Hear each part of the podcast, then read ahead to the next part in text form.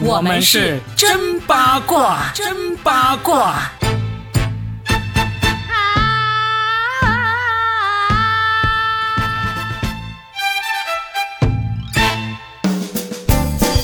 欢迎来收听新的一期真八卦，我是算一卦 Robin，大家好。大家好，我是在国庆期间一直等 Robin 从武汉娘家不丈母娘家回来的八一八加钱。我这次国庆出去走了一圈啊，然后呢看到了一条段子，非常的有同感。嗯，就是出去走了一圈，才发现只有我们深圳人才是在认真的防疫，其他地方的人都在认真的防深圳人。大家听起来可能是段子，但是只有我们深圳人国庆期间有出去过的人才能深切的体会到，事实就是这样子啊。我们中间有一次在一个地方住下了。都已经住下了，洗完澡准备睡觉了，还打电话来让我们说你不能住这个酒店，要换一个酒店。哇，搞的真是，哎，算了算了算了，我们是真八卦啊，我们不是那种时事热点哈，我们说一说呃，没有，我觉得娱乐八卦方面的热点吧。没有，我觉得你这个挺八卦的。后来请问去了哪家酒店住啊？哎，最后我们据理力争啦，就是跟警察叔叔认真的晓之以情，动之以理，然后警察叔叔也被我们感动了，就让我们一觉睡到了天亮。当然希望我们睡醒了快点走，就这样。听完了这个 Robin 的传奇经历之后呢，我确实觉得哇，留在家里上班原来是这么好玩的一件事情。好，我们继续就开始我们的上班正儿八经的话题，就是说到这个娱乐八卦，最近有一件很了不起的事情。他真的了不起，但是好像关注度也没那么高。他了不起的地方在于，这场赛事已经举办整整五十年了，而且它是一场美的盛宴。但是为什么关注度却越来越低？这也是今天我们要聊的话题，就是说到香港小姐的选举。有请一号选手 Robin，那个叫一号佳丽好吗？一号佳丽，香港小姐，香港小姐一直号称是美貌与智慧并存哈。但是感觉这个词离我们好像已经挺远了。以前是经常听说的，我都不知道它原来一直还在举行的。直到今年这一次，算是稍微出圈了一下子。这个出圈的原因也很有意思，就是大家认为这一次的冠军呢不太名副其实，或者说它的美让我们有一些人觉得不太那么能够接受。这个就有意思了，我们可以好好的聊一下。首先，第一，香港小姐应该是你们男性非常喜欢看的呀。你居然都不知道说还在举办，你这也太让香港小姐们想要来啊用小粉拳捶你了吧？我觉得香港小姐呢，就跟我们心目中的香港电影、香港粤语流行歌曲一样，就在某一个阶段是我们会倾注了很多的关注。对他保持了很大的热情的，但是确实这十几二十年，我们真的已经都不怎么太关注了。我们现在说起来一些就是议论度很高，或者说我们印象很好的港姐，基本上都是在八九十年代、八十年代末、九十年代初的那几代港姐了，什么李嘉欣啊、袁咏仪呀、关咏荷啊、郭蔼明啊这些，对不对？嗯，你想想，这些都已经红了多久了？就就已经是二十多年前了。这十几年真的是就跟我们说起香港电影、说起香港流行歌曲一样，好像能够想起来的还真的不多。近些年其实也还有的，比如说胡杏儿啊、佘诗曼呢。但是他俩也已经十年以前的了。近些年其实有，而且我也仔细的看过了。大家都说现在的香港小姐就好像很路人、很素人，不会让我们大为惊艳。就都在说，哎呀，怎么美商下降那么多？其实我仔细的研究了一下。票还是漂亮的，你知道吗？只是为什么呢？因为现在美人太多了，而且还有一个点就是，很多人现在的审美被短视频给培养出来了。就像你们男生讲的那个段子一样，就是天呐，看短视频看多了之后，你在生活中是很难找到女朋友的，因为现在的短视频动不动就可以把你美颜到哇，简直挑不出任何毛病，而且呢，就连你亲妈都认不出来。你说让这些男生们。观完视频之后，怎么在生活当中去对我们女生进行一个界定呢？就发现哇，生活中全是丑女哦，视频里全是美女，然后网友奔现又见光死，巴拉巴拉，反正就是现在我觉得审美呢也是一个很乱象的一个现象。个人觉得早些年的港姐当然是非常的漂亮，但是其实现在的香港小姐有那么丑吗？当然有不漂亮的，也有不那么呃引人注意的，或者说辨识度没那么高，但是真的也没有那么的丑，好不好？其实我们今天就想说说这个话题，为什么越来越多的人说现在的港姐选美越来越丑，就美人都不参加这个节目了？我其实很想驳斥一下这个论调，嗯这个论调是错的，我认为，就错的原因有有两点。第一个，并不是说以前的美人才美，你知道香港小姐已经举办了五十届，对对不对？如果大家认为现在越来越丑，我们就说最近二十届都丑吧，那之前的三十届。你想想，如果每一届有冠亚季军三个人，三十届就有九十个很美的美人才对。如果以前都是那么美的话，但是你自己数一下，那些我们能够说出来很美很漂亮的港姐有多少个？有没有九十个？嗯，根本就没有。你能够说出十五个，能够说出十个已经很了不起了。其实这个就是时间的滤镜，嗯，让我们以为最美的都是在过去，这是人的认知上的一个达不到的一个地方。嗯就如果你客观的去找一找，其实以前也没有那么多惊为天人、美到天上有那样的美人，来来去去，我们记忆中都是那几个而已。这是第一点。嗯我认为美人出现的概率，它一直以来都是差不多的。嗯第二点就是你刚才所说的那个原因，就是我们现在看了太多滤镜，看了太多这种美颜相机、轻颜相机，还有视频上的滤镜的那种美女啊，我们的审美其实越来越趋同了。嗯我们经常有看到什么豪门二代啊、富二代啊，他们的找的老婆，他们追求的女朋友都是网红脸。我就有一个论调是这样子的：其实网红脸是非常漂亮的，最漂亮的。但是这个最漂亮必须有一个前提，那就是世界上只有一个网红脸。嗯如果这个世界上只有一个女的是网红脸那样的脸，那她几乎就可以说是全世界最漂亮的女人了。但是不幸的是，全世界有可能有几千万个这样的网红脸，按照这样的模板来制造出来的脸，为什么去整容的美女们都要照着网红脸这个模子来整呢？就是因为美啊！不美的话，谁会照这个模子来整啊？他干嘛不照罗比这个模子来整呢？对不对？这就是原因所在。所以这次港姐评出来的这个前三名啊，特别是冠军，有很多人都说她，嗯，她的美不是我能欣赏的那种，她的美有点怪怪的。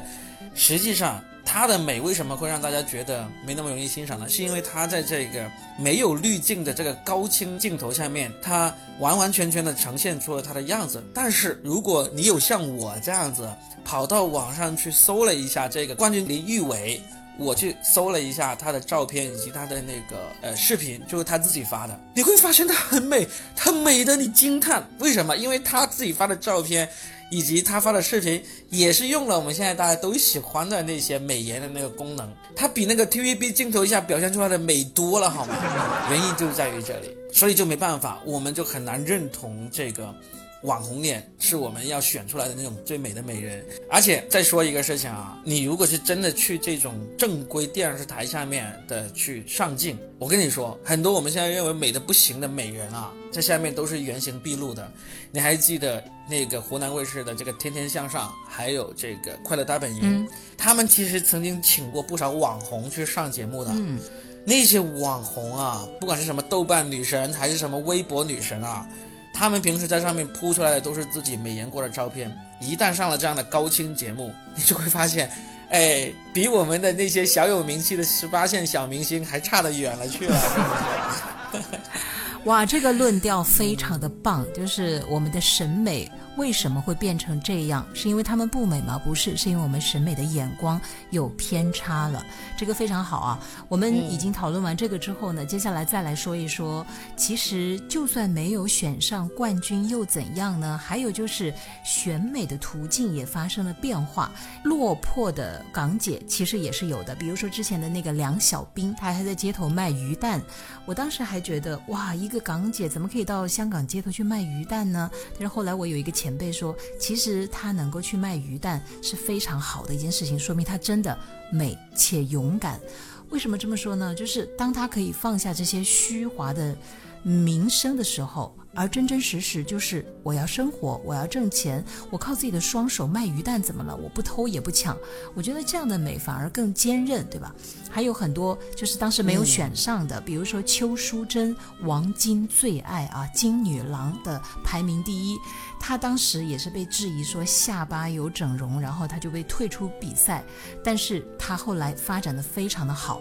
还有张曼玉，当初呢，可能给人的感觉就是呃很可爱呀。然后她也是从花瓶到曼神，到大满贯的影后，其实她是花了呃十几年的时间吧，才塑造成了。真正的美且有灵魂的，我们要例举这样的港姐真的是太多太多了。所以，我们一方面说，就算你没有选上冠军也没怎么样；选上了冠军，其实这只是一个起点而已。但接下来谁能够跑到终点，或者谁在中间会有很多的一些变故，谁也不知道。包括还有邝美云，就是当年也是一个很漂亮的港姐，她中途呢就去从事珠宝生意去了。然后现在哇，珠宝生意做的也非常的厉害，好像。大家看到的什么周大福还是周六福，就是她的品牌，厉害了吧？好多种，周六福、周大福、周什么，好多我都不知道。现在国内看到很多，也不知道哪个是真，哪个是假，哪个是李逵，哪个是李鬼，真的不知道。若比，你在整个周八福，其实我就例举了一下这些，就是第一，当上了冠军也很好；第二，没当上冠军也没什么关系。而且还有就是以前的港姐呢，其实他们是通过这个进入到娱乐圈。到 TVB 去拍戏呀，获得了进演艺圈的资格，然后接下来呢，他们就可以嫁富商，好像是当时被大家所追捧的一个，因为美貌也是一个通行证嘛。但是现在的女孩子好像就已经不再那么简单的、单一的吧。呃，竞选港姐或者说其他的选美比赛，当成一个非得要嫁富商的途径，不是了。现在很多女孩子本身家庭就条件很好，比如说，呃，之前有很多都是富二代，包括这个林玉伟，他其实也是星二代，他爸爸是一个男明星。包括像去年有一个汤小姐，她爸爸其实是汤镇宗来的，就也去参加这个选美比赛。还有，其实再补充一点，为什么现在的这个美女，我们觉得好像让我们很失望？其实也是因为现在的选美比赛实在是太多太多了，动不动就是世界小姐啦、环球小姐啦，这个区的小姐、那个村的小姐是吧？那个厂的小姐，还有那个镇的小姐。不不不啊，这个我倒是有点不太认同。我感觉现在选美应该是越来越少才。中间有几年很火啊。你说的这几个其实已经出现很多年了。而我认为现在这个女性选美的会越来越少，是因为现在女性主义是越来越成为主流。这种选美其实说白了是男权时代的一个遗留下来的产物。虽然现在选美的标准会越来越公平，以及越来越符合现在的主流价值观，但是我认为在这个在现在的一个趋势下，新的选美比赛还会新增加出来的那个几率是越来越少了。只会是这些你刚才提到的香港小姐、环球小姐、什么东南亚小姐啊，这些已经有很长时间的，她如果在商业上能够找到一个很好的出路的话，他们才会继续举办下去。如果他们在商业上也找不到更好出路的话，说不定也会就这么消失了。而新的，我觉得不太会新增加出来。嗯，但是呢，因为对美的追求是人类就是发自本能的一个追求嘛。这种选美其实也会以另外一种形式出现，例如我们以前有聊过的虎扑什么美女比赛是吧？虎扑女神比赛，在网上的一些小规模的，甚至是一些网站，他自己本身去自发的去做的可能会有，但是像这种半官方性质的这样的情况来办的选美，我认为是会越来越少。嗯，其实这个比赛多也好，少也好。都不是很重要啊，我觉得更重要的是，就是女孩子们其实要正视自己的美。你刚才说的一个点说的特别的好，第一，你讲了，就是为什么现在的美都趋同化。那我们其实追求的不再只是单一的美，我们追求的应该是特别，对吧？我觉得你们男人的视角，你已经说出来了，它是男性男权社会的一个附加产物。但是现在其实呢，大家的心态也越来越平和了。就像刚才我说的，现在女孩子也不是说我参加选美就一定要嫁给富商了，哇，富商是动不动就破产呢，我嫁给他干嘛？帮他去养家糊口吗？还债吗？动不动就塌房。对呀，就靠自己嘛。其实这几年港姐已经有出现过这样。的趋势了，有拿到了前三名的港姐，他们自己也没有继续在这个娱乐圈里面去工作，而是回到了职场上去当律师啊，去创业啊，这样、都有。就是不再把这个当成唯一的一个敲门砖了，而是我就来试一试我自己到底能不能够在这样的竞选当中去展示我认为的健康的、积极的、向上的那种真善美。因为在这样的比赛当中，嗯你的貌美当然是很重要的，这是第一印象。但是其实最终能够决定你走上那个冠军岗位的实力加运气哈。其实里面的实力就包括了你的集才。我觉得里面最关键的一个环节还是那个。就是现场的问答吧，你能不能够在主持人的现场问答以及评委的一个提问当中，你有没有集才，就是急中生智而产生的才华？如果你光有一张脸啊，一个让人喷血的身材，但是如果你的回答让人 笑掉大牙、喷出口水的话，那其实还是会让人想起艺术讲的那句话，就“美则美矣，毫无灵魂”。当然，其实我也挺想成为这样的美女的啊，只是成不了而已。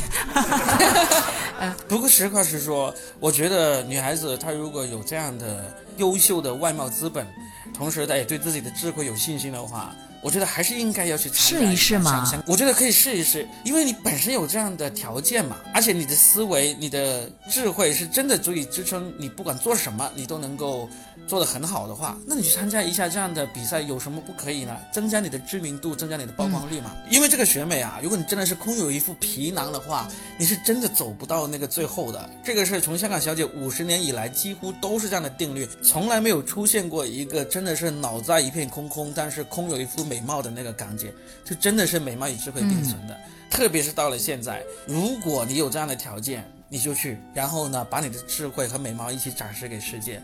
后面不管是你自己做这个影视明星也好，你自己去创业也好，到职场打拼也好，甚至是你就想嫁一个豪门也好，我觉得都是一个很好的一个展示啊。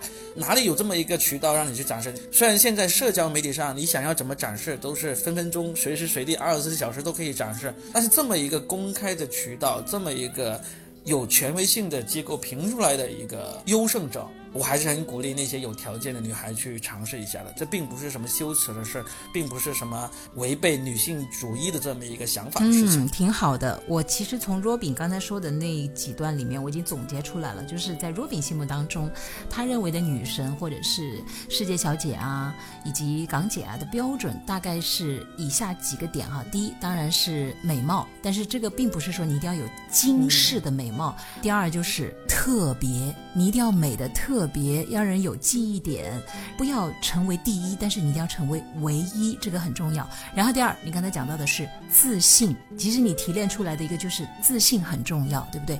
我就是很棒啊，我的学识、我的智商、我的学历、我的整个人散发出来的这种气质和气场，我在这个舞台上展示，最终拿不拿到冠军，我奔着那个去，但是我不会被他所囚禁，我不会因为这个东西而使得我啊人生的下半生我赢了我就赢了一生，我输了我就否定我自己，不是这样子的，它只是你人生的一个经历的一个事情而已，它是你的勋章，它是你的一个经历，它会是你的一个经验值，很好。然后还有就是你的那种散发出来的积极向上的力量，这个太重要了。你看，就是、嗯呃美加自信加特别加阳光，哇，这几点其实最终才是组成一个女性美的聚焦点。我忍不住要讲两个女性哦，就是她们身上所聚焦的。第一个是一个让我觉得很悲剧的女性，叫做陈宝莲，她真的很美啊，然后拍了很多那个爱情动作戏，而且她身材啊、脸蛋都非常棒。但她的悲哀就在于，第一，她是被妈妈逼着十几岁就开始去拍那些嗯她本身不愿意拍的电影，然后呢，她羞耻心很重，最后呢，她就把自己依附到男人身上。他认到了一个所谓的干爹，干爹呢年纪大又丑，但是又很有钱，这是早些年就是女性仿佛都成了她们唯一的一个途径了，就是改变命运也好，上升途径也好，这其实是很悲哀的。所以最后她的悲剧就是生下孩子之后呢，她就二十多岁就跳楼自杀了，这是很难过的一件事情。你看，这就是光有美貌，但是没有智商，以及没有坚定而强大的内心，最后就就是一个悲剧。然后就是还有最近的一部电影叫做《金发梦露》，大家都知道玛丽莲梦露已经成为了，简直是全世界以及这么多年以来的一个，它是一个美的符号了。它不仅仅是一张脸，对吧？它成了一个性感的代名词。对。但是这个电影呢，拍的就是口碑不是特别好，因为它直接就把。梦露拍成了一个混乱的、无序的、脆弱的这样的一个一直在寻找爸爸的女性。这个电影我们就不细细讨论了。但是事实上，我觉得它有失偏颇，因为能够在这样的名利场混下来，并且还成为众多美女当中最独特的那一个的梦露，绝对不仅仅只有美貌和胸和性这几个东西。我觉得这个是太单一了哈，就把她的美。给简单的画成这样，就确实是拍的不是很好。我们就不展开讨论这个，下次有机会可以在说的全是梗里面来讨论梦露的美，为什么她能美成一个符号？而且在好莱坞，好莱坞最不缺的应该就是美女和帅哥了吧？还有就是演技。为什么偏偏是梦露呢？大家可以去讨论一下这个话题。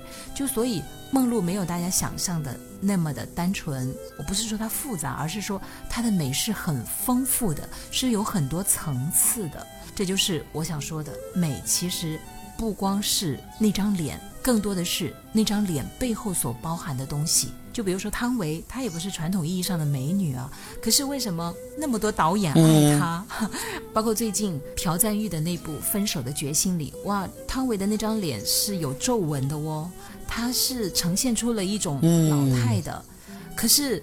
在大屏幕上出来的时候，它是很生动的，因为它有岁月的痕迹。因为那张脸，哪怕他不说话，他的表情都是能够传递出很多的信息给你的。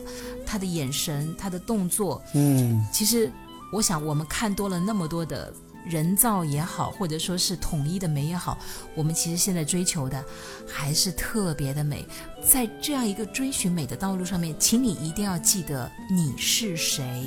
不一定要成为第一，但是一定要成为唯一，这是我对美的定义啊。嗯，如果你真的有这种美貌的条件的话，我觉得在现在这个社会，你是可以大大方方的展示出来的，不用担心别人觉得说啊，你还是要迎合这种男性的审美目光，不是，你迎合的是你自己，你自己想要展示你自己的美就够了。对美谁不爱呢？但我们希望这个美它要持久的话，除了脸蛋和身材，还得有点东西哈。对的，谢谢我们的美男子 Robin。好，那也谢谢我们的大美女佳倩。希望佳倩下一次也考虑一下报个选美试试看。虽然我不是大美女，但是我们村儿，我是全村的希望啊。希望下次在你们村的选美名单上能够看到。佳倩的名字，我们下期再聊，拜拜，拜拜。